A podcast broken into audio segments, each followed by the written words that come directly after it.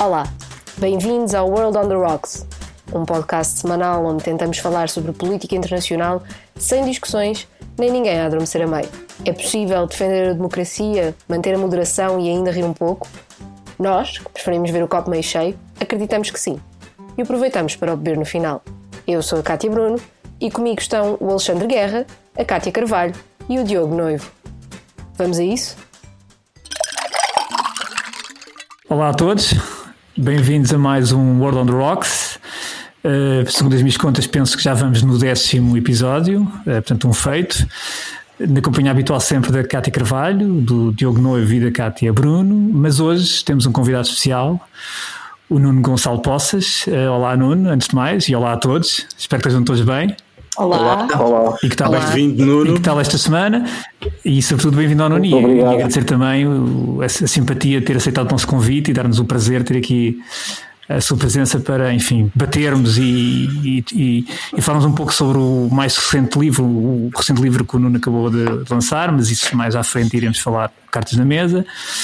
Mas eh, antes de mais, bem-vindo e espero que passes um bom, aqui um bom momento. Não seja spoiler. Não, nada, nada, nada, nada, nada spoiler. Pronto. Obrigado. Ora, essa eu, é um eu agradeço. E passamos já para o, a nossa primeira rúbrica, os brindes.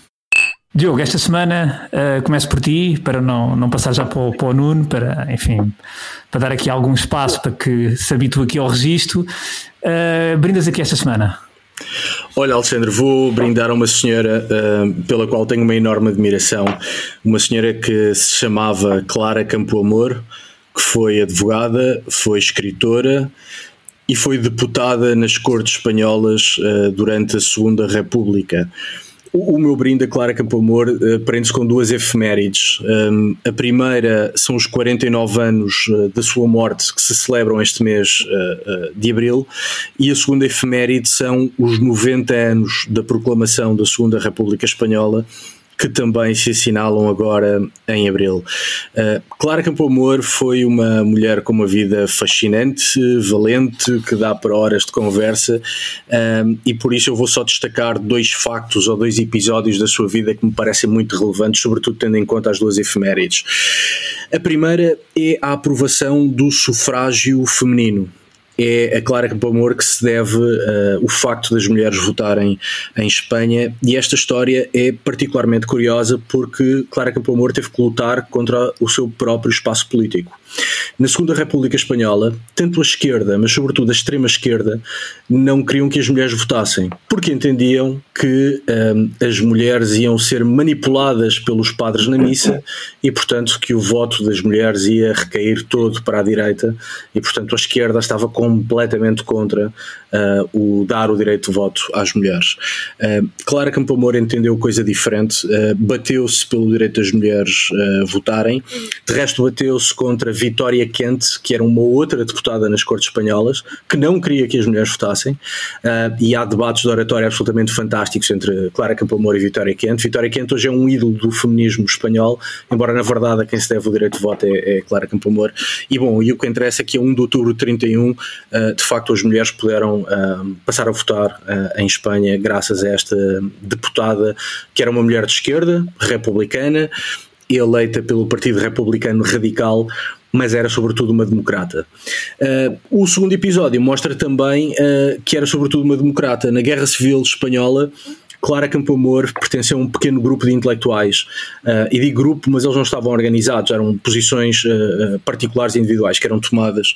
Uh, um conjunto de intelectuais que decidiram não alinhar nem com os militares sublevados, ditos franquistas, nem com os milicianos republicanos, porque entendiam, este conjunto de intelectuais ao, ao qual Clara Campoamor pertenceu, entendiam que quer de um lado, quer do outro, ninguém estava preocupado com a democracia os franquistas queriam um Estado proto-fascista ou fascista e os milicianos republicanos queriam uma espécie de Espanha soviética. E, portanto, há um conjunto de pessoas, sobretudo republicanos de esquerda, um, Manuel Chávez Nogales, uh, José Ortega Gasset, uh, Clara Campoamor, uh, que disseram não, nós somos sobretudo um democrata, somos sobretudo democratas e, portanto, não alinhamos com nenhuma das duas partes em confronto.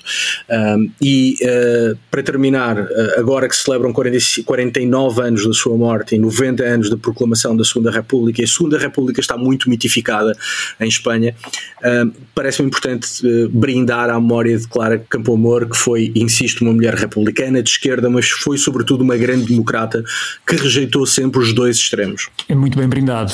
Uh... Uma não alinhada, portanto. Brindes aos não alinhados. Brindes aos não alinhados. Cátia Carvalho, tu esta semana brindas aqui? Olha, eu, eu esta semana é um bocadinho na, na linha do, do Diogo, uh, porque eu esta semana brindo à primeira mulher presidente da Tanzânia, um, após a morte do anterior presidente, que era. Oh, ok, eu espero não dizer as neiras uh, pronunciar os nomes. Uh, John Pombe Magufuli, e ele morreu, ainda não se sabem de que é, se de Covid ou se de ataque cardíaco, porque ele era um grande cético da pandemia. Ele dizia que estava a rezar, que então, a pandemia ia-se embora. E, portanto, desconfia-se que ele, de facto, na verdade, tenha morrido de Covid, mas oficialmente ele morreu de ataque cardíaco. E, portanto, uh, Samia Suluhu Hassan tomou posse uh, como a primeira mulher presidente no final de março. E antes deste momento histórico, Hassan também era a vice-presidente e com este cargo ela também fez história, um, tendo sido a primeira mulher na Tanzânia a assumir uh, tal posto, ou seja, ela foi a primeira mulher na Tanzânia a ser vice-presidente e depois presidente. E portanto, com ela espera-se uma ligeira mudança na governação do país, pois ela tem fama de ser conciliadora e, e de ter um registro diferente do antigo presidente, que era mais populista e uh, negacionista da pandemia e um intolerante para com os seus críticos. E, portanto, ela é atualmente a única mulher líder de Estado em África. E já agora, uma curiosidade: a primeira mulher uh, presidente num país africano foi Ellen Johnson Sirleaf, uhum. acho que estou a dizer bem, Sim, foi na, na Libéria e ela governou entre 2006 e 2018. E ainda outra curiosidade que eu quero destacar é que um, mais de metade do Parlamento do Ruanda, isto ainda continuando a falar da África, mais de metade do Parlamento do Ruanda é constituído por mulheres e isto uh, é mais do que em qualquer outro país no mundo. Uh, portanto, o Ruanda lidera mesmo uh, esta, esta, esta contagem e eu brindo portanto, também a isto, apesar de, enfim, do presidente ruandês, e está falando do Ruanda, o Paulo Kagame ser um ditador camuflado. Portanto, foram estes os meus brindes. Foi mais do que eu, na verdade. Muito bem, e eu aproveito e faço também já o meu brinde, porque vou aqui pegar aqui no brinde da, da Kátia e, na, e na, na, presidente da Tanzânia, portanto, na, na, que a Cátia acabou de referir, porque um dos primeiros atos da senhora foi precisamente ter assinado agora um contrato muito importante com o presidente da, portanto, do, do, do Uganda e, e, com a Total e com a Companhia Chinesa de Petróleo. Foi agora a 11 de Abril e porquê é que isto é importante? Porque estamos a falar de um contrato que foi assinado e prevê a construção de um pipeline de quase 1500 km que liga, no fundo, vai ligar o, o Lago Alberta, no Uganda, quase na fronteira com a República do Congo, até à, à zona, à cidade costeira, uma cidade costeira da, portanto, da Tanzânia, eh, que dá depois acesso ao Oceano Índico.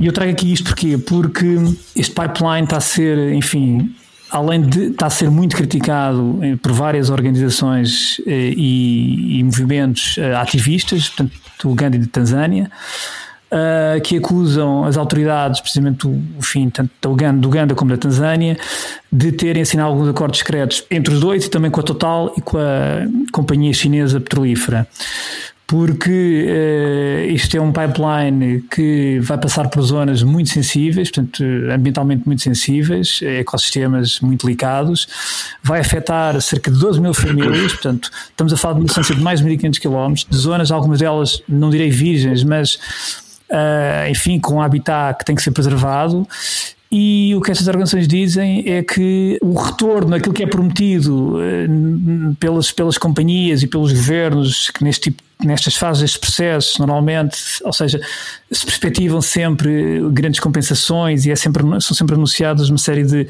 de, de, benefícios para a população que depois na prática a história diz-nos que nunca se vêm concretizar e na verdade quem usufrui destes, destes, destes, destes projetos gigantes, portanto acabam por ser as, as próprias companhias estrangeiras e uma certa elite eh, governante, portanto nomeadamente em África e, e, além de que este, este, este, pipeline tem outra característica, porque é um pipeline, eu desconheci de facto, mas tem sempre, uma vez que o, o petróleo que foi descoberto em 2006, no, portanto, naquela zona do lago Alberta, em 2006 estamos a falar de mais de 6 mil milhões de barris, portanto, de crude, só que é um petróleo altamente viscoso e que para circular, ou seja, para fluir nestes tais 1400 km tem que ter realmente, uh, tem que ser pipeline aquecido.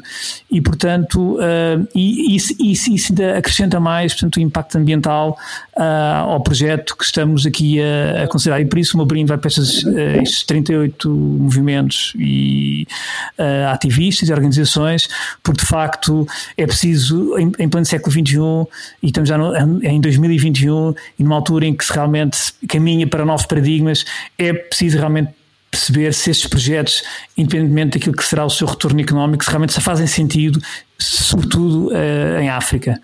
E portanto fica aqui o meu brinde. E eu passo aqui para o, para o, Nuno, para, pronto, para poder também brindar. Nuno, brindas aqui esta semana e é uma, é uma estreia, portanto é um brinde e uma estreia. E, já fizemos o aquecimento, exatamente, não foi? Portanto agora já, já estás embalado, força nisso. Olá, outra vez. Eh, eu agradeço já, agora se calhar nesta fase, um, estar aqui hoje convosco. O meu brinde é ao Duque de Edimburgo, uh, ao Príncipe Filipe, um, que, que, morreu há dias. Eu sei que, que o Diogo, que, que o Diogo uh, brindou um, à mesma pessoa uh, no episódio da semana passada, mas eu gostava de, enfim, de, de recordar o Duque de Edimburgo, se calhar por uma razão que, que eu acho que o mundo tem entendido um, de uma maneira, de uma maneira pelo menos diferente da minha, que é um, que são as famosas gafes do Duque de Edimburgo. Eu acho que o mundo perdeu o, um homem com um sentido de humor um, pá, inigualável. Foi, foi um, um homem com, com, uma capacidade daquelas de fazer rir, mesmo não parecendo uh, estar a fazer piadas, um, sem medo de ser uh, iconoclasta ou politicamente incorreto, ou seja lá o que for. Pá, o homem tinha graça, ponto final. E eu acho que eu acho que valia a pena relembrar aqui pá, duas, ou três, duas ou três coisas. Pá, uma, uma, há uma visita do, do, do Príncipe Filipe a uma, uma escola de crianças surdas uh, no ano 2000, onde estava uma banda das Caribas a tocar com, com tambores de aço. E ele olhou para as pessoas e disse: surdas, pá, se elas estão ali ao pé daquilo, não admira que estejam surdas. quando, quando, quando olhou para um miúdo, uh, para um rapaz de 13 anos que lhe disse que queria ser astronauta e o miúdo era gordinho, ele disse: Não, então podias começar a perder um bocadinho de peso. quando, sei lá, quando, quando olhou, quando, quando foi visitar um hospital na, em Londres e, e olhou para, para, umas, para umas raparigas filipinas que lá estavam a trabalhar e lhes disse: Bom, as Filipinas devem estar desertas, não é? Porque vocês estão aqui todas um, a tratar do nosso Sistema Nacional de Saúde. Ah, eu acho que eu, eu não, não, consigo imaginar muita gente viva que tenha a capacidade de dizer Sim. este tipo de coisas hoje em dia. Portanto, pá, acho que é um brinde. Sim, não, yeah, yeah. A mim, a mim deixa-me deixa pessoalmente pá, muitas saudades. É uma, uma, uma, das poucas pessoas que me deixa saudades de, de, que eu nunca, eu nunca, obviamente que nunca, que nunca conheci. Um, houve, houve, três pessoas que me deixaram saudades nos últimos anos, que foi o Leonard Cohen, foi o Anthony Bourdain e, e o Príncipe Filipe. Acho que bem, é, muito, é muito merecido e é bom que, é bom que se fale dele. Eu, eu junto-me ao brinde, já tinha brindado na semana passada, mas uh, reforço o brinde e junto-me a ti. Sem dúvida. Até porque nos tempos que. E isso que foi vivemos... um belo digest das piadas do, do, foi, do, foi. do, do Duque de Edimburgo. Sim, sim, sim. E hoje em dia, quer dizer, realmente é aquilo que não disse, é muito difícil um líder, uh, é, quer dizer, embora no caso dele enfim, não fosse propriamente um líder, mas a verdade era uma figura com, com alto relevo, é muito difícil, uh, de facto, uh, quer dizer, que esse tipo de, de, de, de piada ou de, de, comportamento realmente seja aceito pela sociedade, de facto, quer dizer, e, e é de salutar isso porque faz, também faz falta e, e, portanto, um brinde a qual nos juntamos. Há humoristas que ganham a vida com o humor que não têm capacidade para fazer Exatamente. Sim. Eu acho que isso é notável. É, é notável. É isso mesmo. Kátia, diz-me tu então o que é que brindas, Kátia Bruno. Eu vou brindar à Comissão Europeia, porque uh, nós muitas vezes uh, apontamos o dedo à Comissão Europeia, mas eu acho que é importante também, também referir as coisas positivas que vão saindo de Bruxelas e que às vezes passam mais despercebidas um, no dia a dia das notícias. E a, a, semana que passou, a Comissão Europeia decidiu uh, criar e partilhar a sua estratégia para combate ao tráfico humano na Europa. Um, e parece-me um, uma excelente medida, sobretudo porque é um plano a longo prazo, é um plano de 5 anos e é para ser adotado pelos vários Estados-membros uh, por fases. Um, e a Comissão Europeia relembrou que uh, é, é um problema que continua ainda na Europa por se resolver, sobretudo a nível judicial, ou seja, temos um, muitas, muitas acusações, mas depois muito, pou, muito poucas condenações uh, que resultam dessas acusações. Um, e, claro, da maior parte deste, deste tráfico sexual na Europa é sobretudo uh, trabalho sexual e envolve sobretudo mulheres e, e raparigas, menores de idade. Um, e, portanto, o meu brinde é que a União Europeia esteja a pensar numa forma concertada de, de lidar com isso, em vez de deixar a cada Estado-membro um, a, a, verdadeira forma de, de, lidar com o problema, que nós sabemos que depois é muito desigual em comparando, por exemplo, com o leste da Europa Sim. e com, com, a Europa Ocidental, e portanto acho importante um, que haja uma estratégia organizada, por daí o meu brinde. Muito bem. O Observatório Europeu fica em Portugal, não é? Observador. É. Boa questão, não, não faço ideia. Tem quase a certeza, e estou a fazer jus àquilo que o Diogo já disse de mim, que enquanto estamos aqui eu estou no Google a pesquisar as coisas, mas tenho quase a certeza que o Observatório do Tráfico de Seres Humanos fica em Portugal, alguns. Muito bem. Exatamente. Bem, Muito bem. feitos os brindes. Vamos eu, então eu tenho, eu tenho nossa... uma tese, eu acho que Portugal está sempre, está sempre em, em todas as histórias, até, até na Casa Branca, uh, o cão do Obama, uh, há, um, há, um, há um astronauta qualquer, de qualquer nacionalidade, que vai para a Lua e nós descobrimos uma peça do foguetão que é portuguesa. Nós temos esse, nós temos esse talento para, para conseguir descobrir a, a coisa portuguesa. Uh, mas sim, desculpa, Alexandre. Muito bem, então pronto, vamos passar, feitos os brindes vamos a passar à nossa próxima rubrica. Esta semana passamos diretamente ao Cartas da Mesa e é isso que vamos fazer. Cá estamos para mais um Cartas da Mesa. Uh, esta semana com o nosso convidado especial, o Nuno Gonçalo Poças. Nuno, eu a partir de agora peço-te que me interrompas e corrijas se eu ser algum disparate, mas eu vou fazer aqui uma pequena, só uma pequena uma apresentação tua, quer dizer, Uh, o Nuno, uh, para quem está a ouvir, uh, portanto, é, é, jurista, é advogado, Sim.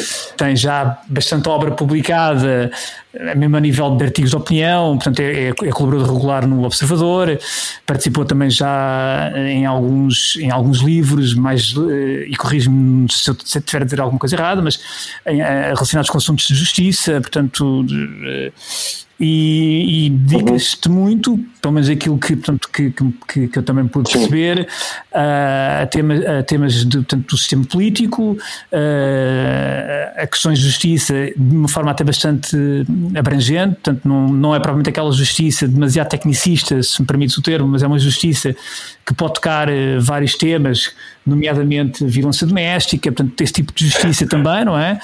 E, e, agora, portanto, acabas de lançar um livro, portanto, é fresquinho, acabou de ir para as, para as bancas, portanto, que é um livro dedicado, portanto, ao estudo das FP25, mas tu depois explicarás melhor, que chama-se Preços por um Fio, Portugal e as FP25 de Abril, portanto, é editado pela Casa das Letras, com o prefácio de Paulo Portas, e, e tenho todos temos a certeza que vai ser um sucesso e que, é, que será seguramente um excelente livro. Eu estou com muita curiosidade para o ler e assim que o possa vou fazê-lo.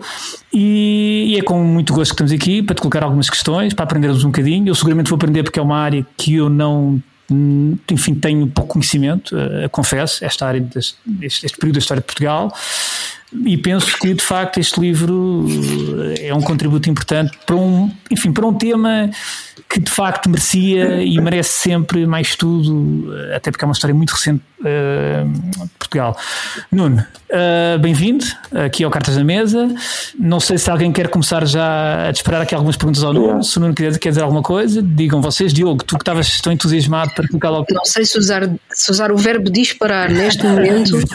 será a melhor escolha. Sim, eu, eu, acho que dado, dado o tema, disparar se calhar não é o verbo mais adequado, assim, mas eu posso... posso... Oh, Diogo, desculpa lá, estamos a falar de G3 enferrujadas, esquece lá isso, já não, já não, não dispara nada. Eu vou... Eu vou as G3 que foram encontradas na estrada de Sesimbra em 80 Mas eu posso disparar uma coisa qualquer. Não, são as G3, as G3 foram encontradas em Sesimbra para aí 84.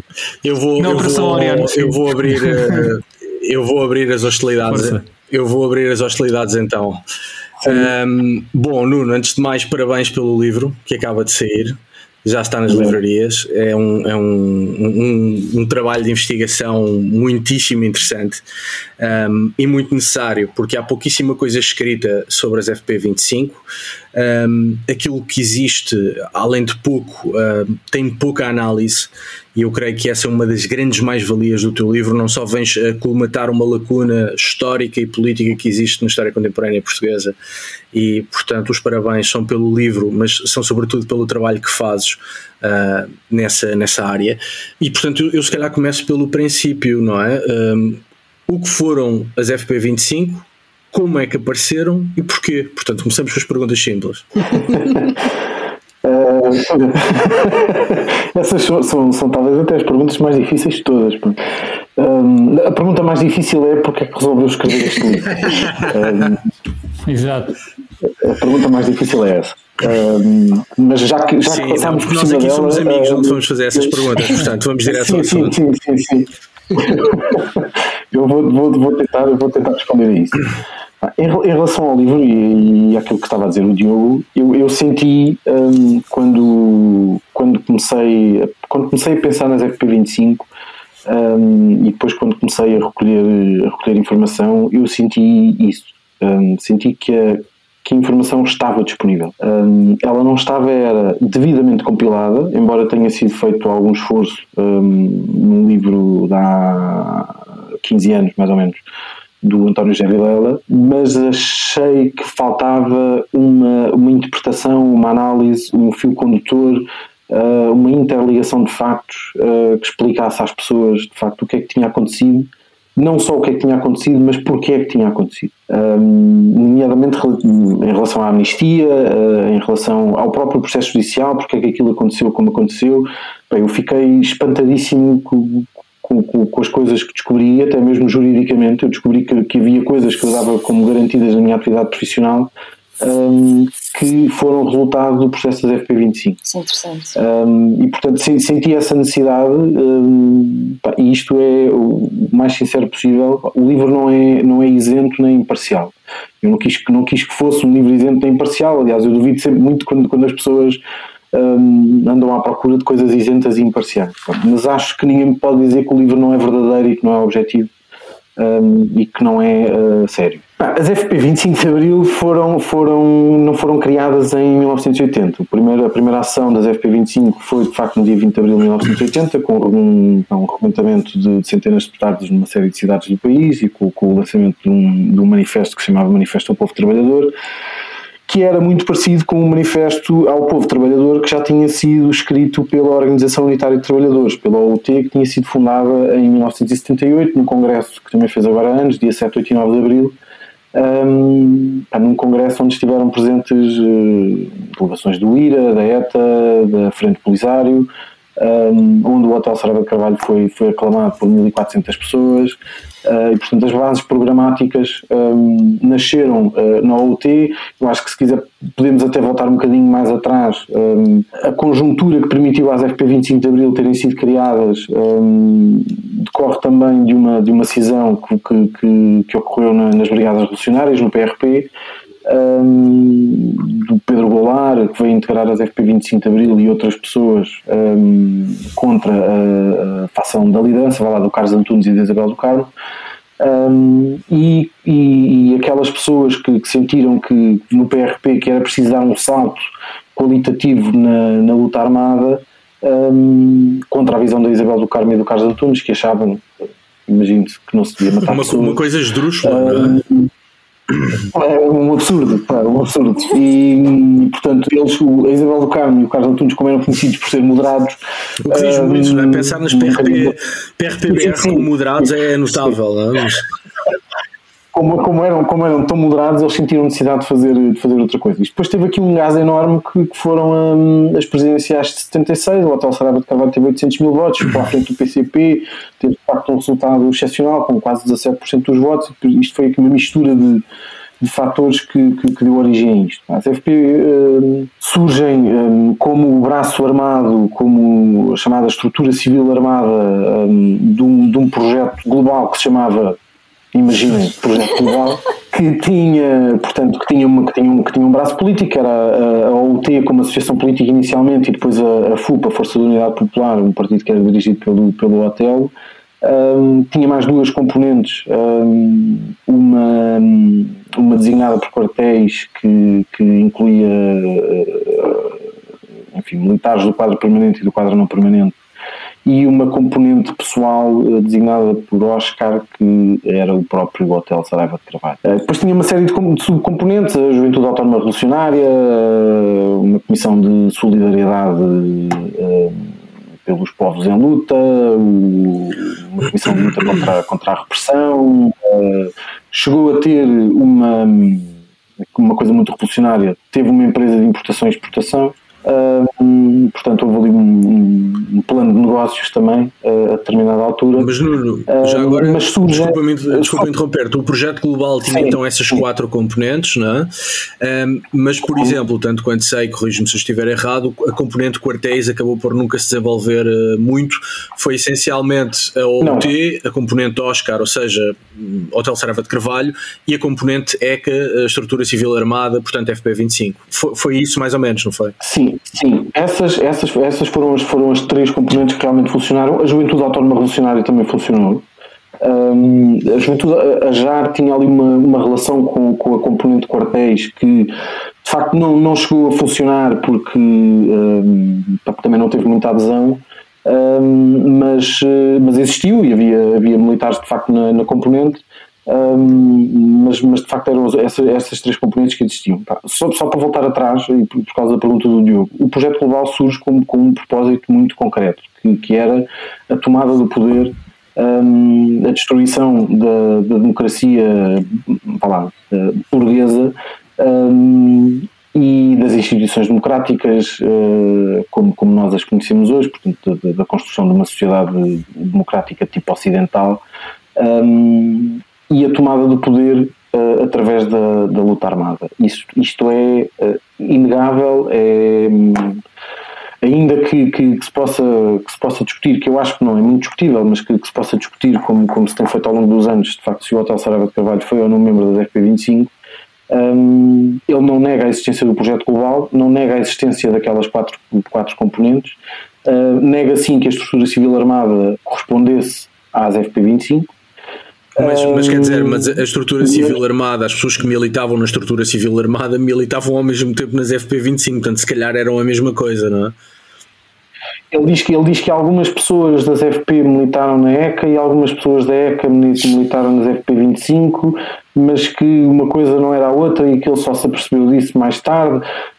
Enfim, o, o Hotel Saraiva de Carvalho tem-se tem contradito muitas vezes uh, ao longo dos anos, tem dito, mas, mas a, narrativa basicamente é esta, portanto, que as coisas que, que a ECA não correspondia à, à, às FP25. Aliás, sobre as, sobre as componentes, há aqui uma coisa interessante que é o Hotel Saraiva de Carvalho, a determinada altura, dizia que a componente política, a FUP, um, acabou por não ter grande participação política, um, que a estrutura civil armada era, no fundo, uma estrutura civil desarmada, que a componente quartéis nunca chegou a existir porque nunca funcionou e que a componente Oscar não servia para nada porque ele, no fundo, não sabe nada, não é?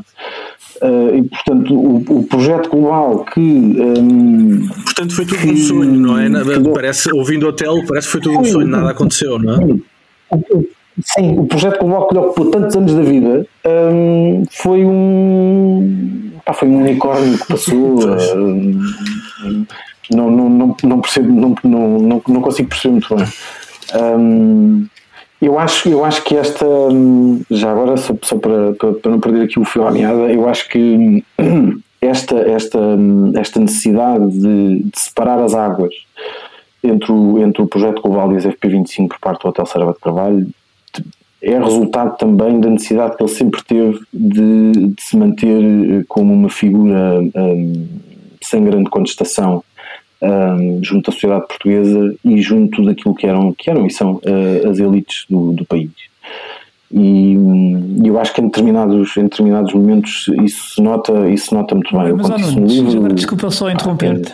Ah, desde 80 até a Operação Orion não era. Só, só estás a falar isso interessante, porque, sim. porque a ideia, sim, sim, e até para quem, enfim, para o cidadão comum, a ideia precisamente do hotel é precisamente o contrário, é que sempre foi uma pessoa que procurou precisamente uh, um alto perfil, polémica, controversa. Portanto, às vezes dava a ideia que ele próprio pelo menos até na, própria memória que eu tenho do hotel, enfim, uh, não, não tão recente, mas em anos mais atrás, que ele realmente sempre cultivou um pouco essa, essa ideia de controvérsia e que nunca, uhum. aliás, e que, e que de certa maneira tendo em conta da própria divisão ideológica, e isto, dir-me-ás, faz algum sentido, a própria divisão ideológica com, com, com que o processo, o processo FP25 foi olhado, ele próprio deu-me sempre a ideia que ele próprio dava-lhe jeito também deixar sempre no ar que essa ideia de que por um lado era o político que se candidatou às presidenciais, por outro lado era o, o, o guerrilheiro ou, ou, o membro dos FP25, ou, ou seja, ou estava no terreno a fazer uma luta direta para, enfim, travar o avanço da burguesia e do capitalismo, e portanto deu sempre a ideia que o hotel sempre alimentou um pouco esta, esta dualidade, não é? De, de, de enfim, quer dizer, não sei, mas tu certamente tens uma ideia sim, clara sim. sobre isto, não é? Não, não, não, mas eu, mas eu, acho, que, eu acho que o ponto é mesmo esse. Quer dizer, há aqui, obviamente há um lado de, de personalidade do hotel que não, não, me compete a mim avaliar, eu tenho, tenho a minha opinião, eu conversei com ele, uh, li muitas coisas que ele escreveu, li muitas coisas do, do, dos cadernos de apontamentos, li, li, muitas atas, li cartas dele, uh, eh, um, tenho, tenho a minha opinião, mas uh, não, não, claro não, não queria falar muito sobre isso, mas, mas eu acho que acho que se nota essa, essa dualidade, acho, acho, acho que se nota muito bem essa dualidade de, de, de posturas eh, públicas, do, uma delas semi-pública, porque eu acho que ele cultivou durante muito tempo aquele lado mais da terrible e de, de, do Che Guevara da Europa, que eu acho que ele sempre quis ser, mas que nunca conseguiu ser. E à medida que, que o país também se ia normalizando e se ia democratizando, que havia a alternância democrática, que, em que havia eleições livres e, as, e os partidos se, se iam revezando, um, e as pessoas criam-no. Um, eu acho que eu acho que ele percebeu que ele, ele tinha essa ambição e trabalhou para ela um, através do projeto global mas publicamente manteve sempre lá, a figura do. que depois foi a que, prevaleceu, é? a figura do, do herói incontestado da revolução que, que, que, acabou por trazer a democracia. Um, eu acho que essa dualidade se, se, se, nota muito bem. E eu acho que em 1980, Sim. nas eleições presidenciais, essa, um, isso para ele uh, deve ter ficado muito claro. Porque quem passa de 800 mil votos numas eleições e quatro anos depois uh, tem, tem 80 mil, um, ele percebe que, que, que, aquilo já não valia aquilo que ele, que ele pensava que valia, mas, mas não deixou ao mesmo tempo de, de dar gás a, a que as FP25 tivessem lá, quatro anos até a Operação Orion de, de muita atividade e bem, depois que, que tivessem continuado. Já agora, mas, o, o Nuno, e a, última pergunta que faço, depois vou passar às senhoras. Situa só cronologicamente, porque agora falaste da Operação Orion, um, portanto, as FP, uhum. a primeira ação é em 80, mas depois uh, acontece a Operação Orion. Se puderes situar um pouco, pelo menos, o arco cronológico para quem nos ouve.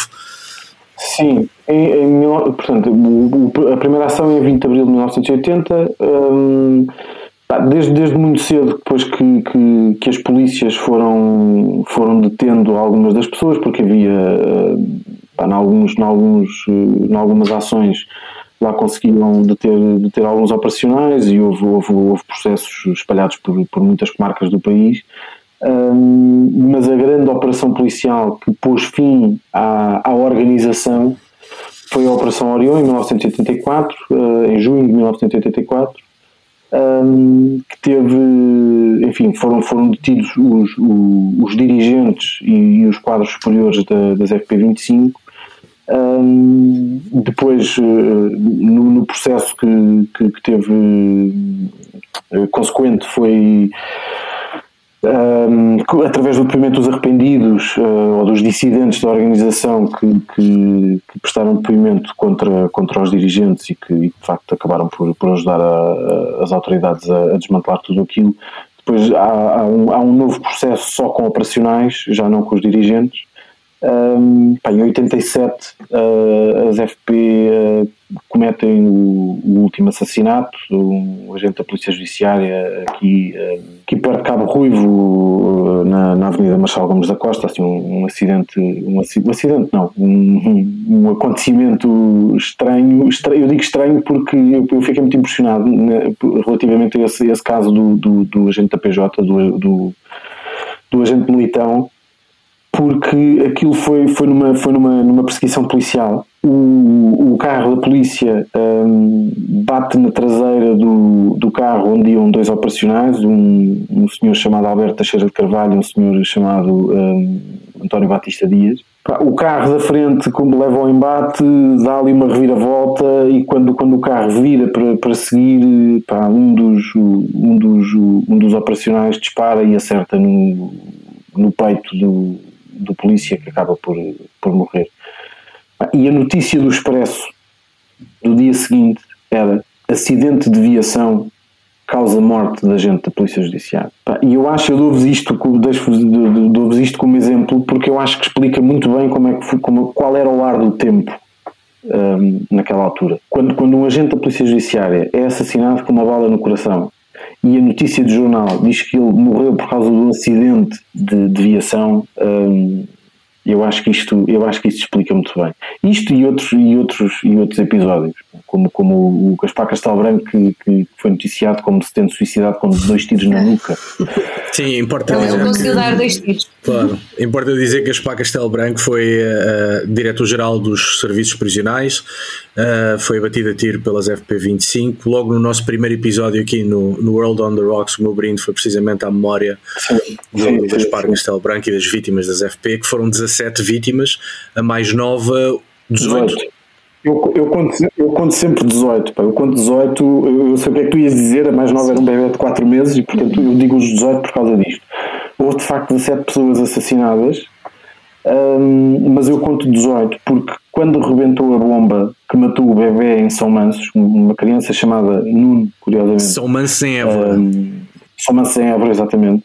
Hum, um bebê com 4 meses chamado Nuno um, pá, nos minutos a seguir uh, morreu a avó do bebê com um ataque cardíaco. E eu acho que não contar com, com esta morte um, não, é, não, é muito, não é muito justo. Eu soube, eu soube há relativamente pouco tempo, o livro já estava cá fora, soube que a mãe e o pai do bebê já morreram também.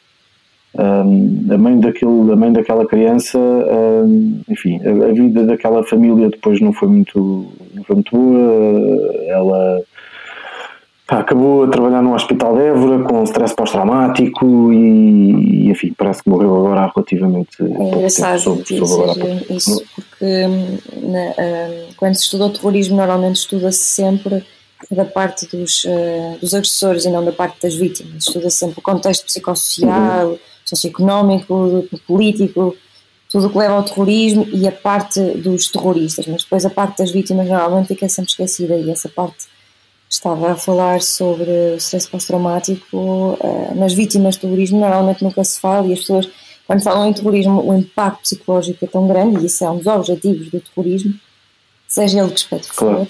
Um, normalmente é sempre esquecida a parte das vítimas, as pessoas sempre, ah, ok, realmente as vítimas, nunca ninguém fala delas, mas isso é muito importante. E agora, se me permitem, isso leva-me à minha pergunta, que é o, como é que nós podemos conciliar a história das FP25 com as vítimas, o que é que pode ser feito, o que é que acha que pode ser feito ainda para reparar e restaurar a dignidade das vítimas? Não sei. Um, eu tenho. O, o, livro não é um sim, livro sim, focado sim. nas vítimas. Sim, mas, mas eu estou a perguntar a alguém que esteve por dentro. Sim, sim, sim, sim, sim, sim, Mas eu, eu, eu falo, eu falo uh, largamente, tenho, tenho, há um capítulo uh, só dedicado aos, uh, à atividade das FP25 e, portanto, inclui todo, todos os, os atentados, homicídios, etc. Um, e eu tenho, tenho conhecido algumas pessoas, uh, eu falei há relativamente pouco tempo uh, com a filha do Alexandre Soto, que foi um empresário que foi assassinado na FIL, um, e, e soube há pouco tempo que ainda consegui ir a tempo de contar isso no livro, que, que a filha, que tinha 18 anos na altura, estava, estava ao lado dele quando ele recebeu cinco tiros estava de braço dado com o Um, de facto, aquilo é, é, tudo, é tudo muito impressionante. Mesmo Sim. os próprios assaltos, o, as vinganças, os baleamentos, o, uma atividade muito estranha que era um, balear empresários uh, nos joelhos com o eufemismo de ajoelhar fascistas.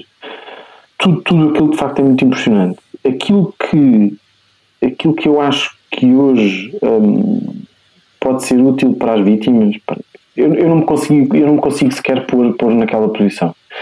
Eu sei que no limite elas foram pagas uh, com, com, com, pequenas indenizações. Um, se nós, nós olharmos então e compararmos com, com, com a indenização que foi, que foi paga ao, à família da, daquele Sim, do Ior, não é? Aquele, aquele, aquele rapaz ucraniano que, que alegadamente foi assassinado uh, lá no CEF um, é, é, de facto é, é, absurdo. Aquela gente recebeu, recebeu pouquíssimas indenizações pagas pelo Estado. No limite foram elas próprias a financiar as próprias indenizações que se receberam. Não sei, eu acho que para, para, as vítimas há aqui de facto um lado psicológico que é, que é importante. Eu acho que, que nenhuma delas um, passa um dia da vida sem pensar nisto. Isso é importante dizer-se. Sim, tal como, tal como as pessoas que trabalharam na, na Operação Orion e no processo judicial um, estão muito marcadas por isto. Aliás, foi, foi uma coisa que eu senti muito.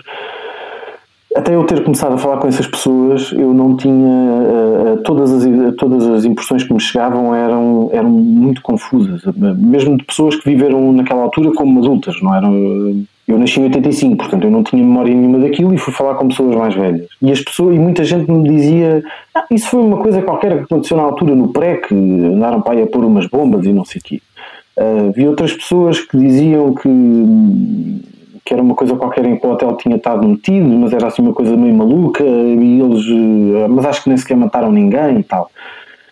E aquilo impressionou-me, porque eu, eu, não sabendo quase nada sobre as FP25, eu nem sabia o que era o projeto global. Sabia que havia uma coisa chamada FP25 porque o meu pai uh, era guarda fiscal e trabalhou na Operação Orion naquela noite. Mas, uh, e foi um papel, obviamente, muito secundário, mas uh, eu, não, eu não, não, sabia nada disso. Mas fiquei muito admirado por ver gente que devia ter a obrigação de ter essa memória, não é? E não tinham. E eu acho que isso, isso impressionou-me mais um, do, que, do, que as, do, que, do que a própria atividade, do que as próprias vítimas, aquilo que aconteceu às pessoas. Uh, eu acho que isso é obviamente chocante, um, mas eu não vivi naquela altura. Eu, não, eu, não, eu acho que as pessoas só, só percebem o medo quando passam pelo medo, e portanto. Um, o que mais me impressionou foi mesmo o esquecimento e foi uma das coisas que me fez uh, querer avançar. Um, foi tentar perceber o que é que porque é que aquele esquecimento tinha sido, pá, tinha sido tão, tão, tão marcado para toda a gente, para a sociedade portuguesa no global. Mas, mas e depois, quando comecei a falar pá, com o Martim Almeida Cruz, que foi o juiz de instrução, com o Arlindo Salvado, que foi o juiz de julgamento, com o António Coutinho, que foi o inspetor da Polícia Judiciária que começou a, a Operação Orion, um, com a Cândida Almeida, que foi procuradora, eu fiquei muito impressionado, porque aquelas pessoas, obviamente, não pensam nisto todos os dias como as famílias das vítimas, um, mas aquilo marcou-os imenso. Aquilo marcou-os muitíssimo. O, pá, o juiz Adelino Salvado, um, depois do julgamento, foi, foi destacado por razões de segurança para Israel. O juiz Martim de Almeida Cruz foi destacado para Bruxelas. Uh, viveram com segurança muitos anos. Uh, depois o Adelino Salvado voltou, foi, foi diretor nacional da Polícia Judiciária. Uh, um, o Martim Almeida Cruz voltou também, depois foi. Ele ainda hoje, eu conto isso no livro, ele, ele encara um, o regresso dele, de, ele esteve na Reper em Bruxelas e quando volta é colocado no Tribunal da Relação, portanto, uma pessoa que não fazia.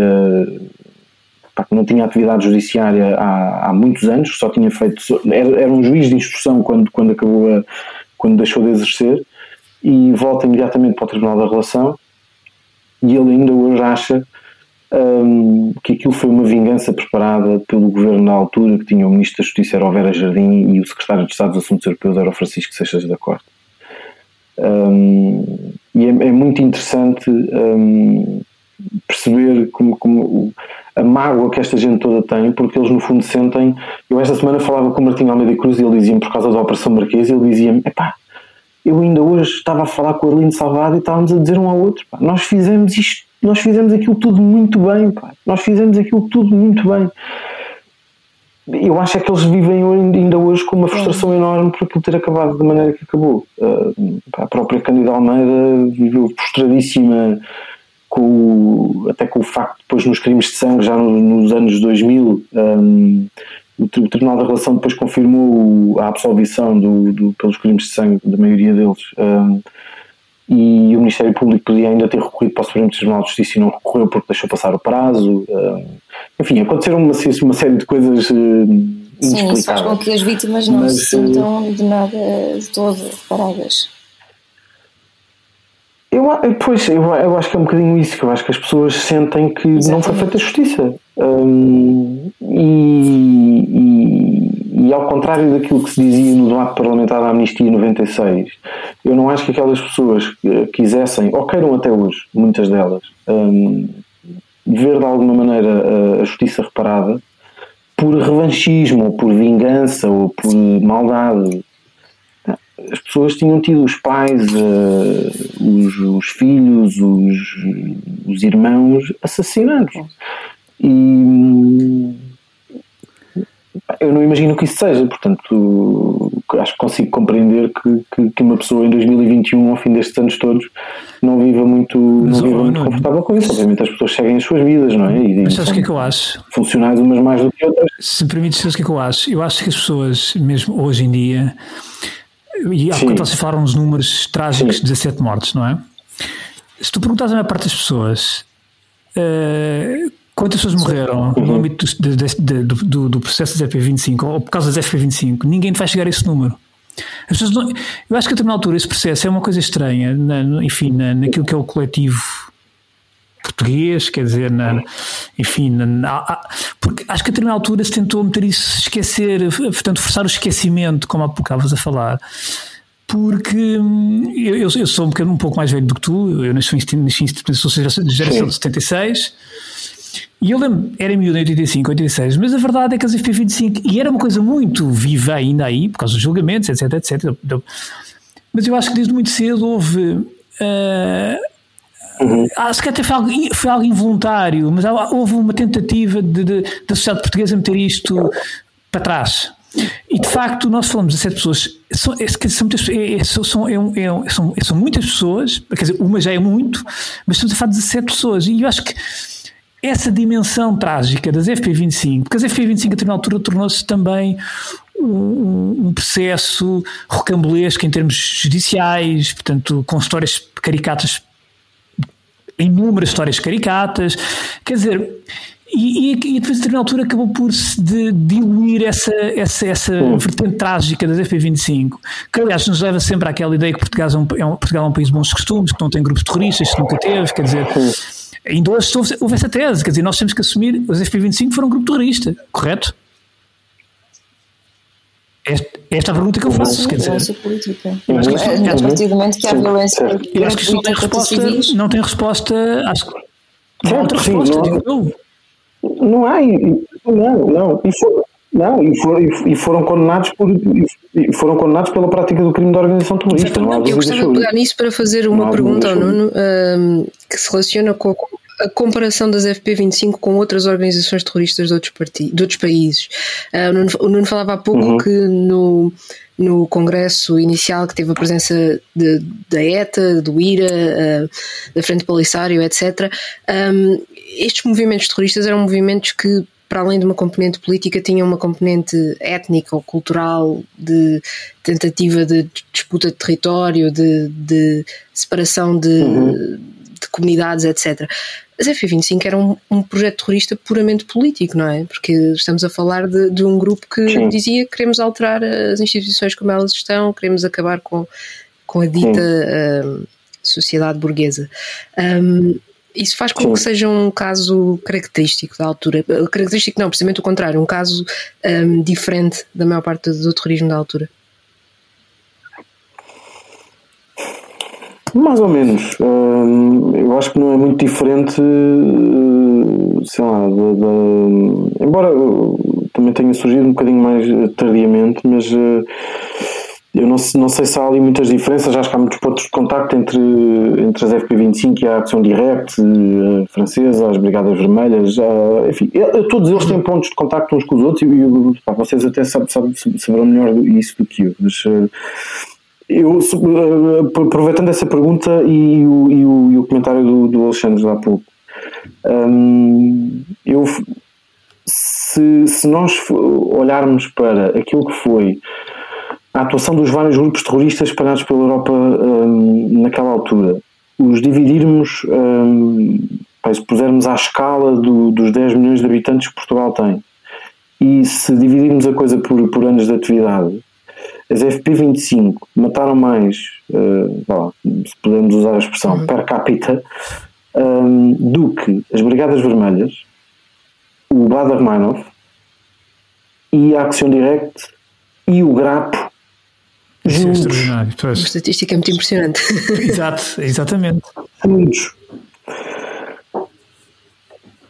Um, é que nós podemos olhar para isto assim, pá, foram, foram, sete, foram sete anos, morreram 17 pessoas, isto está uma média de duas pessoas por ano, assim, pá, não é tanto, não é? Nós, somos 10, nós somos 10 milhões de, de, de, pessoas, não é? também não é assim uma coisa tão, tão absurda, não é? Em Portugal morrem 300 pessoas por dia, é, é a média, na altura imagino que, que, que morressem até mais, um, mas se, se olharmos uh, à escala, as Brigadas Vermelhas funcionaram mais anos, um, atuavam num país com uma população que é uh, cinco ou seis vezes uh, a portuguesa, mataram obviamente muito mais, mas se nós pusermos as coisas à escala, um, as FP25 foram muito mais mortíferas do que foram, do que foram, do que foram todas aquelas juntas. Eu acho que isto é muito impressionante e nós de facto não temos, não temos essa memória.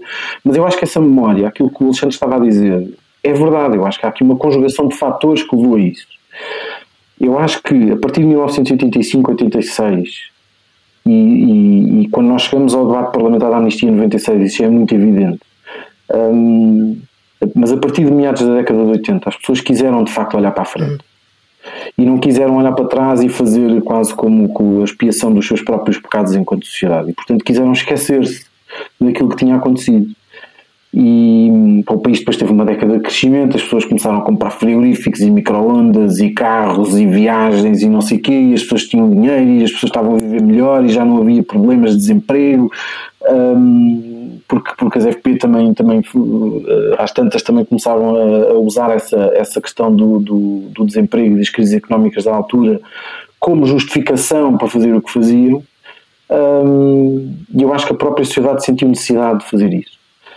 Depois, o poder político teve aqui um papel muito importante, porque, porque mesmo durante o, durante o processo, durante o julgamento, houve muitos, houve muitos deputados. Aquilo que aconteceu no Parlamento foi, foi, houve coisas surreais, houve coisas do arco da velha. Houve uma série de deputados do PS que vinham também na área da extrema-esquerda, mas que já lá não estavam, mas que, que tinham lá as amizades de, de sempre, um, que se atravessaram muito pela defesa dos direitos do, dos, dos preços preventivos. Um, um deles, o, o, o Aço Ferreira, que acabou um, por, por defender um, a criação de medidas mais benevolentes para os presos e quando elas foram criadas depois do, da pressão dos deputados, eles acabaram por fugir da cadeia e na sequência da fuga o Gaspar Castelo Branco foi assassinado. Um, o, o, o, relatório da Comissão, eh, da, da, Comissão de Assuntos Constitucionais, Direitos, Liberdades e Garantias, eh, já nos anos 90, diz claramente que era preciso passar detergente sobre a última nódoa que tinha caído no pano da democracia. a expressão é esta.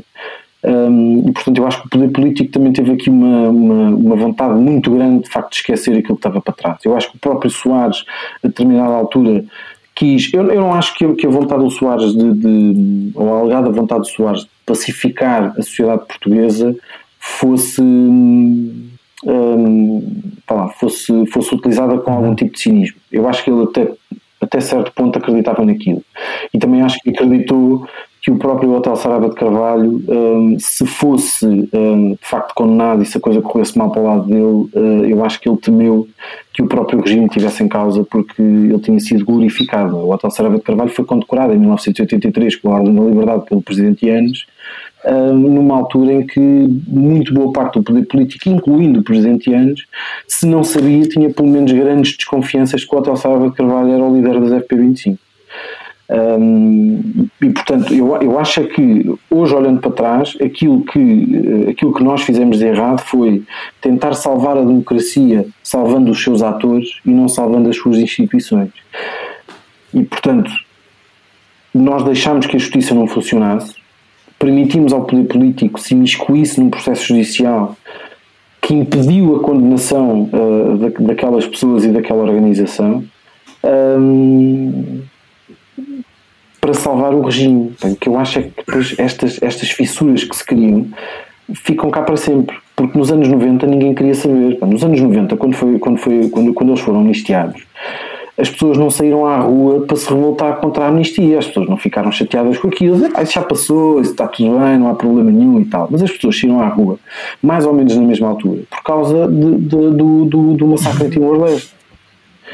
Saíram à rua por causa. Epá, e, e, bem, não estou não, não, não, a, não, a, não a condenar isso, obviamente, mas uh, saíram à rua por causa do que tinha acontecido em Timor-Leste e saíram à rua por causa do, do, daquele bárbaro assassinato do Alcim de Monteiro pelo, pelos neonazis em, no Bairro Alto. Foi, isto foi mais ou menos na mesma altura, portanto, isto não significa que a sociedade portuguesa não tenha capacidade de se, de se mobilizar e de, e de fazer valer os seus pontos de vista enfim, em relação às causas que em determinados momentos acha que são justos. E em 96 já ninguém queria saber das FP25 porque ninguém quis saber daquelas uh, 17, 18 vítimas e das suas famílias, porque de facto durante aqueles 10 anos toda a narrativa na comunicação social, no poder político, um, junto das elites, pá, nas artes, no teatro, no cinema, na literatura, no jornalismo, esteve sempre, sempre, sempre voltada para os direitos dos presos. E eu, eu até acho que para muita gente havia ali uma simpatia que muita gente tinha em relação à, à pessoa do hotel, que é de facto uma pessoa muito simpática, mas que isso toldou, se calhar, de alguma um, forma, a visão que as pessoas tinham dele. Toldou porque as pessoas não, as pessoas não hum. queriam acreditar que Ainda por cima, um Capitão de Abril, não é? Era assim uma coisa de. Exatamente, as, as, pessoas não queriam acreditar que aquilo fosse verdade. Eu acho que isto é, é de, uma, é de uma imaturidade uh, em democracia eu acho que hoje hum, eu acho que hoje as coisas estão um bocadinho diferentes, pá, mas eu ontem, agora só, só para dar aqui um, um saltinho ao lado, pá, eu ontem à noite, quando ouvi o António Marinho Pinto e o Miguel Sousa Tavares falar na TV 24 sobre o processo da Operação Marquês e quando li hoje de manhã o artigo da Maria Antónia Paula no público, eu olhei para aquilo e para nós não aprendemos nada. Sim. Nada a narrativa do julgamento político, a narrativa dos direitos dos detidos, a narrativa do, oh, da cabala. Já agora interrompes um, para, para meter a, última, a minha última bucha, porque o programa já vai, já vai longo. Um, e, e, tenho mesmo que fazer esta pergunta por razões óbvias. Um, a relação de, de, das FP25 com a ETA Uh, e a comparação, sobretudo, Portugal-Espanha, porque em Espanha também houve amnistias, não houve o esquecimento coletivo, não houve um pacto de esquecimento como houve cá. Um, mas houve amnistias, uh, sobretudo na década de 80, com a chamada ETA PM ou ETA político-militar. Um, tu quando olhas para, para a realidade espanhola uh, e quando olhas para a realidade portuguesa, sobretudo para essa década de 80, que foram os anos de chumbo do terrorismo uh, na Europa, bom, 70, 80, uhum. uh, que diferenças é que tu encontras? Encontrarás certamente muitas, mas o que é que te parece um, mais diferente nos dois países? Portugal e Espanha compõem uma realidade geográfica quase única, a Península Ibérica, fizeram a sua transição democrática exatamente na mesma altura, enfrentaram terrorismo na mesma época, embora terrorismo muito diferente. Mas olhando para os dois países, o que é que tu achas que nós em Portugal não fizemos e podíamos ter feito? Enfim, olhando para as duas realidades, o que é que dirias? Bom, primeiro, eu não sei, não sei se tu concordas comigo, tu conheces a realidade espanhola melhor do que eu, mas, mas eu acho que começa, em primeiro lugar, porque Espanha fez uma transição democrática que nós não fizemos. E fez uma transição democrática consensualista e nós fizemos uma transição democrática um, de costas voltadas uns para os outros. Um, acho que esse, esse consensualismo que, que, existiu em Espanha permitiu, por exemplo, que a, a direita e a esquerda democráticas um, tivessem relativamente ao terrorismo uh, uma posição que era, que era conjunta. Um, e nós não tivemos. O Felipe González e, e, o, e o rei de Espanha iam a, o Juan Carlos iam e o Adolfo Soares também. estavam guarda civil e o Adolfo Soares pá, iam, iam a, a, a funerais de um simples guarda civil que tinha sido assassinado pela ETA, e ao funeral do diretor-geral dos serviços prisionais em Espanha, foi lá o ministro da Justiça. Em Espanha não, em Portugal. E foi, foi, foi ao velório, Sim, foi, em Portugal, exatamente. O, o, ministro da Justiça, o ministro da Justiça foi, foi ao velório do Gaspar Castelo Branco ah, o, o, o Primeiro-Ministro, o Presidente da República, tanta gente, o, o, Presidente da República que tinha ganho as eleições no dia a seguir, porque o Gaspar Castelo Branco foi assassinado em véspera de eleições presidenciais, no dia de reflexão, que era para as pessoas terem que pensar.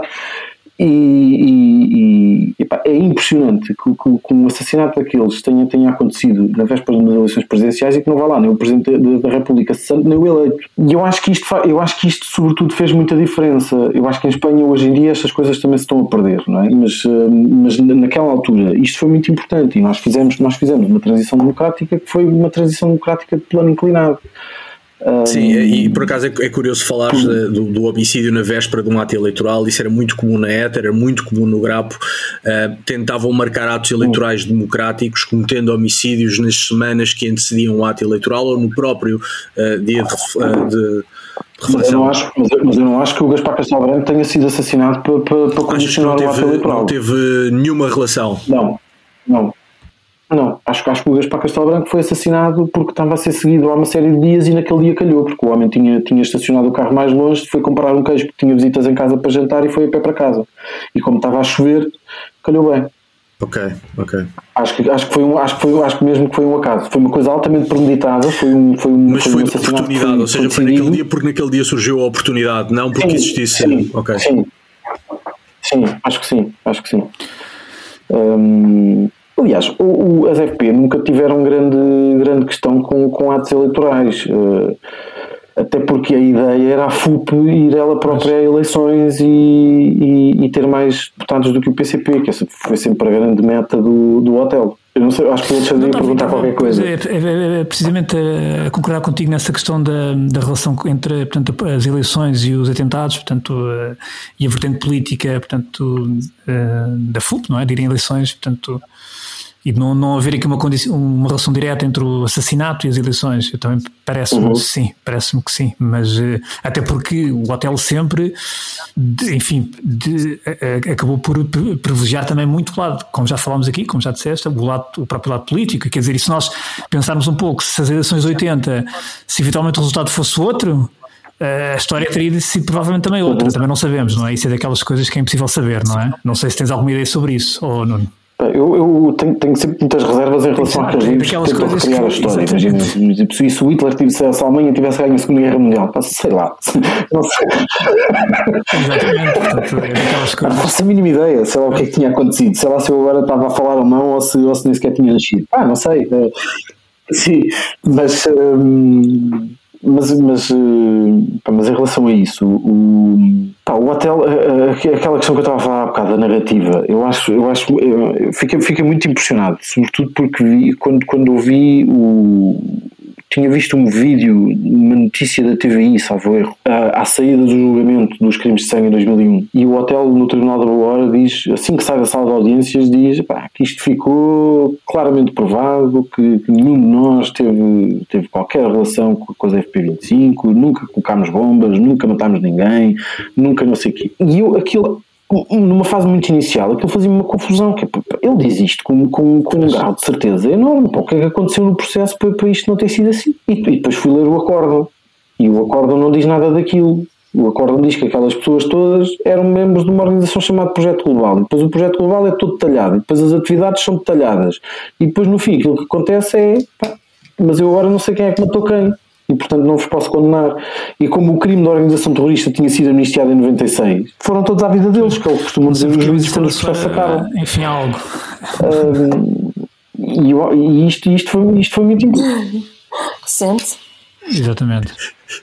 Sou algo contemporâneo, Alexandre. Sou algo contemporâneo, exatamente. E, e pronto, eu não sei se querem colocar mais alguma questão, já vamos aqui realmente com o nosso tempo muito para lá daquilo que é, enfim, que é o habitual, mas realmente a conversa estava a pedir, enfim, estava a pedir este, este, este, este, este, este tempo e mais haveria para dizer.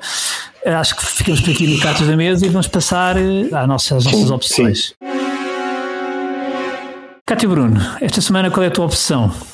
A minha opção esta semana, por acaso é, é curioso não ter falado em como as FP25 as, um, atiravam muitas vezes nos joelhos uh, das vítimas para ajoelhar os fascistas, porque eu hoje trago um documentário um, que se chama A Mother Brings Her Son to Be Shot e que se passa na Irlanda do Norte, mais concretamente na, na cidade de Derry, um, e que detalha uh, a ação do novo IRA, portanto, do IRA contemporâneo, dos dissidentes que não, que não, um, não ficaram agradados com, com, o processo de paz do Acordo de Sexta-feira Santa e que continuam a ter uh, uh, grande margem de ação em muitas das comunidades católicas, à semelhança do que outras, de outras milícias paramilitares unionistas fazem nas, nas comunidades protestantes.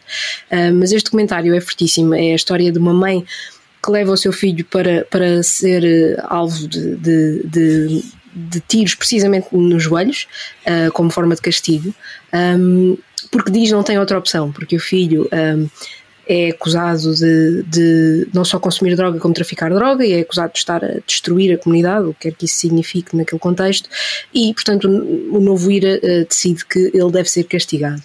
Um, e o, o, documentário é absolutamente um, relevante ainda hoje, uh, vemos o que está a acontecer em Belfast, um, e eu gostava de vos trazer aqui um excerto de uma crítica que eu encontrei ao filme escrita por um antigo jornalista que, que cobriu os Troubles um, e que escreveu o seguinte: um, o jornalista é o Declan Lawn, e escreveu o seguinte na, no site da, da RTE e, e, que eu acho que se aplica também a, a algumas das coisas que, que falámos aqui hoje. Um, a mother takes her son to be shot shows us that in the right hands, this kind of nostalgia can be a powerful weapon. Some people know this and they use it. They remind people of an America that was once great, or a Britannia that once ruled the waves, or an armed struggle that was once heroic. And suddenly, the imagined past is in control of the present. If you manipulate this misplaced nostalgia successfully enough, humans will end up doing the impossible. They will work against their own interests, they will hurt themselves and others, they will take their Sons to be shot. O documentário é muito bom, uh, eu recomendo. Uma boa recomendação. Obrigada, Kátia. Diogo, e tu e tu? A tua opção desta semana qual foi? Ou qual está a ser? A minha opção é, é, é evidente e é justa. É um livrinho que se chama Presos por um Fio, Portugal e as FP25. Bem uh, do Nuno Gonçalo Poças, que veio aqui falar connosco. Nós hoje tocámos numa pequeníssima parte do livro uh, do Nuno. O Nuno incide sobre um conjunto de temas, sobretudo uh, nas amnistias, e, e, e, entra com grande detalhe na parte das amnistias e tem uma visão bastante articulada, detalhada e crítica do que foram as amnistias. E não só por isto, porque o mérito é todo do Nuno e o livro é extraordinário, mas porque, como, como falámos hoje, há um, um, um, esquecimento coletivo. Este, este assunto foi arredado da nossa memória coletiva. Uh, morreram uh, uh, 17 pessoas, uh, ou melhor, foram assassinadas 17 pessoas, porque quando o homicídio é violento e tem por trás motivações políticas, uh, uh, enfim, sem menorizar, menorizar, a tragédia de uma morte, uma morte é sempre uma tragédia, mas é diferente de uma morte natural ou é diferente de uma morte uh, num acidente de viação, trata-se de morte intencional com motivos políticos e o trauma e, e, o significado político que isso tem também é diferente. Um, e de facto, nós, eh, apesar da gravidade de tudo aquilo que sucedeu, apagámos isto da nossa memória coletiva. Um, há pouquíssima, uh, pouquíssima bibliografia sobre esta matéria, um, sobretudo sobre as amnistias, quase nada. E o Nuno faz aqui um trabalho notável de preencher esta lacuna com um livro, a meu ver, magnífico. Uh, e por isso a minha opção é o livro. Uh, obrigado, nada, hoje pagas tu os copos, Nuno. Uh, o, o, livro Presos por um Fio, que recomendo vivamente. É, e é uma opção muito, de facto, enfim, essa é uma boa opção. E Nuno, e tu, a tua opção esta semana, qual foi? Eu trago, trago uma opção que não foi desta semana. Trago, trago, trago uma opção que também não é sequer uma coisa nova. Um, mas foi, exatamente, exatamente. Um, acho que foi, acho que foi o, o, dos poucos, se não o único livro que eu li no ano 2020 não relacionado com as FP25. Chama-se Anatomia do Instante, um, é do Javier Serra. Livro extraordinário um, também. é, foi das melhores coisas que eu li, não foi no último ano, foi nos últimos anos. E quando eu acabei de ler, eu estava já numa fase muito final do, do, do meu livro e quando o acabei de ler, um, ali quase três ou quatro dias a pensar. Pá, tive que tanto escrever uma coisa assim e não fui, e não fui capaz. Um, é um livro magnífico, vale, vale, vale muito a pena ler. Um, Uh, e, e, há, e, há, uma razão de atualidade já agora, se me permitem. Uh, o Javier Cercas, o escritor, uh, está a ser vítima de uma campanha de acosso e de acosso por razões políticas na Catalunha. Foi vítima de fake news, foi vítima de insultos na rua, foi vítima de insultos na comunicação uh, pró-independentista e, portanto, há uma tentativa, e algumas pessoas já o disseram explicitamente, de obrigá-lo a sair da Catalunha. Querem que ele deixe de viver uh, uh, na região. E, e Javier Cercas, sobretudo por esse livro e outros, é um democrata. Nós podemos gostar mais dele ou menos dele, gostar mais ou menos dos livros, mas é sobretudo um democrata, isso parece-me inegável. Mas está a ser vítima de uma campanha de acosso por. por por razões estritamente políticas. Um, e por isso também acho que a tua, a tua escolha não é muito, muito oportuna. E eu vou passar a minha opção, até para, enfim, vou mudar aqui um bocadinho a agulha e eu vou regressar à música tinha trazido já aqui nas primeiras edições do World on the Rocks. Um, o Diogo também tem trazido aqui alguns temas de música. Eu trago não tanto na vertente política, mas mais na vertente até social. Eh, porque neste dia 16 de Abril celebram 30 anos que foi lançado o álbum Temple of the Dog, portanto foi um dos álbuns para mim icónicos de Seattle. Eu trago aqui isto porquê? Porque de certa maneira representa aquilo que foi um ano quase uma ruptura, em, em relações internacionais chama-se uma ruptura sistémica, em Seattle 91 foi uma ruptura também sistémica a nível cultural e musical, porque este álbum sai em 91, este álbum uh, tem, na verdade, é uma homenagem ao vocalista que tinha falecido, Mother Love Bone, o Andrew Wood, e tem, o, enfim, é o amigo do Andrew Wood que, que, que, se chama, que se chamava nada menos Chris Cornell e que, e que, e que, e que, e que, e que estava, portanto, no, no Soundgarden e que depois junta ali mais uns amigos que o Stone Gossard, do Jeff Hammond, que viriam depois a tocar nos Pearl Jam, o Eddie Vedder, portanto Temple of Dog é um álbum que tem, eh, além de ser uma coisa espetacular, um álbum espetacular, uma das melhores coisas de, que saiu de Seattle, tem de facto também o simbolismo porque uh, juntou ali uma série de correntes uh, de, de, de, de bandas e de músicos e que meses depois estavam, estava o TNs para o Jam a sair e um mês a seguir, em setembro, portanto 91, estava o Nevermind dos Nirvana a sair. E portanto, um, é importante porque para uma geração como a minha, portanto eu na altura era um, jovem adolescente, mas foram anos, foi uma transição entre 89, 90 e 91 e 92, foi ali um período em que Seattle produziu uma série de música, mas mais do que música, produziu tendências que ainda hoje marcam as gerações, a minha geração, e não só, mas nós vivemos, e portanto eu vivi aquilo, portanto a minha geração viveu aquilo e ouviu aquilo e portanto mais do que música foi também uma forma de estar e uma forma de também de, de viver em, em, sociedade, em comunidade, viver enquanto jovem e crescer com, aquilo, com aqueles sons, com, aquelas, com aquela forma de estar, com aquela atitude e quer dizer, ainda hoje pessoas como Eddie Vedder ou enfim, ou com o falecido Chris Cornell, portanto, acabam por ser transversais a várias gerações por alguma razão. Portanto, mais do que a música, também teve a ver com uma forma de estar, portanto, na vida e, e, e também por isso é que trago aqui os 30 anos de Temple of the Dog e, portanto, e recomendo, quem não conheço, conheço, recomendo vivamente. Kátia Carvalho, a tua opção para fechares? E só para complementar o que tu disseste, e não esqueças que Nirvana e Kurt Cobain também marcaram uma geração, tanto que fazem parte da minha vida. Um, e eu, para variar, trago uh, outro livro, um, porque eu, eu, quando estava a pensar uh, a minha obsessão para esta semana, pensei que pronto, devia trazer alguma coisa alinhada, se calhar, com, com o meu brinde, uh, e o meu brinde esteve de alguma forma relacionado com, relacionado com a África.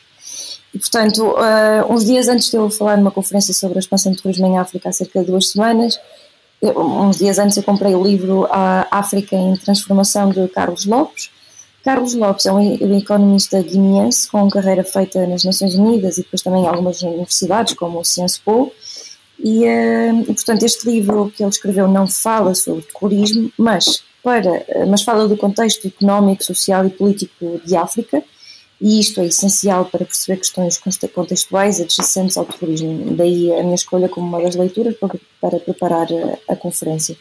Portanto, aquilo que, o que este livro faz é apresentar um plano de desenvolvimento para o continente africano delineado por alguém que conhece muito bem o terreno e que acredita que a mudança é possível, e, eu, e esta parte é muito importante para mim, porque eu também acredito que a mudança é possível.